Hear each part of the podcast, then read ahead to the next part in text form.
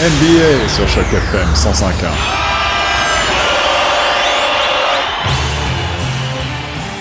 Allô, bonjour Patrick, euh, heureux de vous revoir aux commandes du 905. Euh, félicitations, puisque c'est déjà un accomplissement d'être là encore.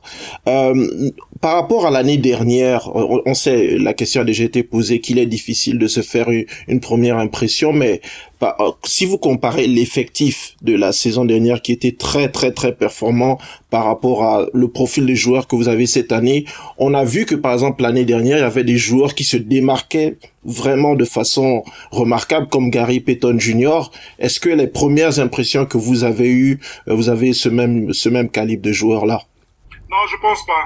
En toute franchise, c'est vrai que je pense que l'équipe est complètement différente. Euh, quand, quand, quand, on regarde la, la, saison passée, on a des joueurs qui avaient une grande, grosse expérience NBA, une, mm. enfin, une expérience NBA assez importante. Je pense à Nick Stauskas. Mm. Euh, je pense à Henry. Euh, je pense à Gary Payton. Mais ça, ce sont tous des gens qui ont joué en NBA. Euh, mm. Peut-être pas pendant longtemps, mais ils ont joué en NBA. Le, le, talent était déjà, déjà très, très, très différent. Et bon, cette équipe, elle est ce qu'elle est. Elle est ce qu'elle est. Et, avec on va voir ce qu'elle apporte.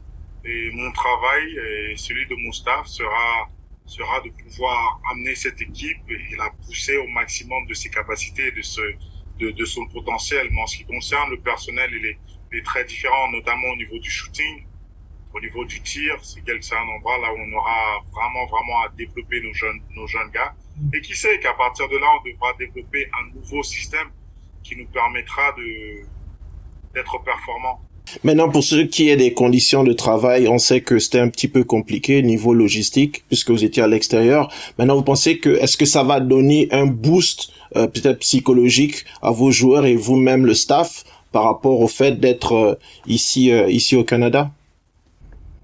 Je pense que les deux, parce que il faut il faut qu'on se le dise dans toute situation. Moi, je crois qu'il y a, il y a du bon et il y a aussi du, du pas très bon.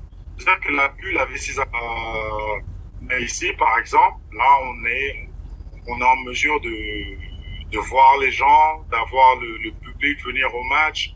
Euh, mais il y a aussi dans la bulle, on ne voyageait pas. C'est-à-dire que tous les matchs, après le match, tu rentrais, tu étais dans ta chambre, ou entre guillemets chez soi.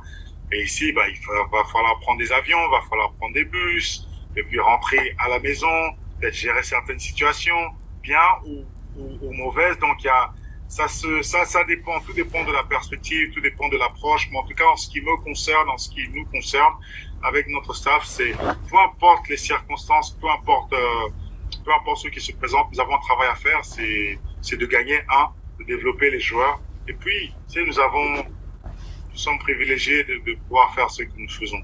Donc, ce ne sera pas un problème. Merci beaucoup, coach. Merci, Cédric. We'll just circle back to Blake. Parlez-moi des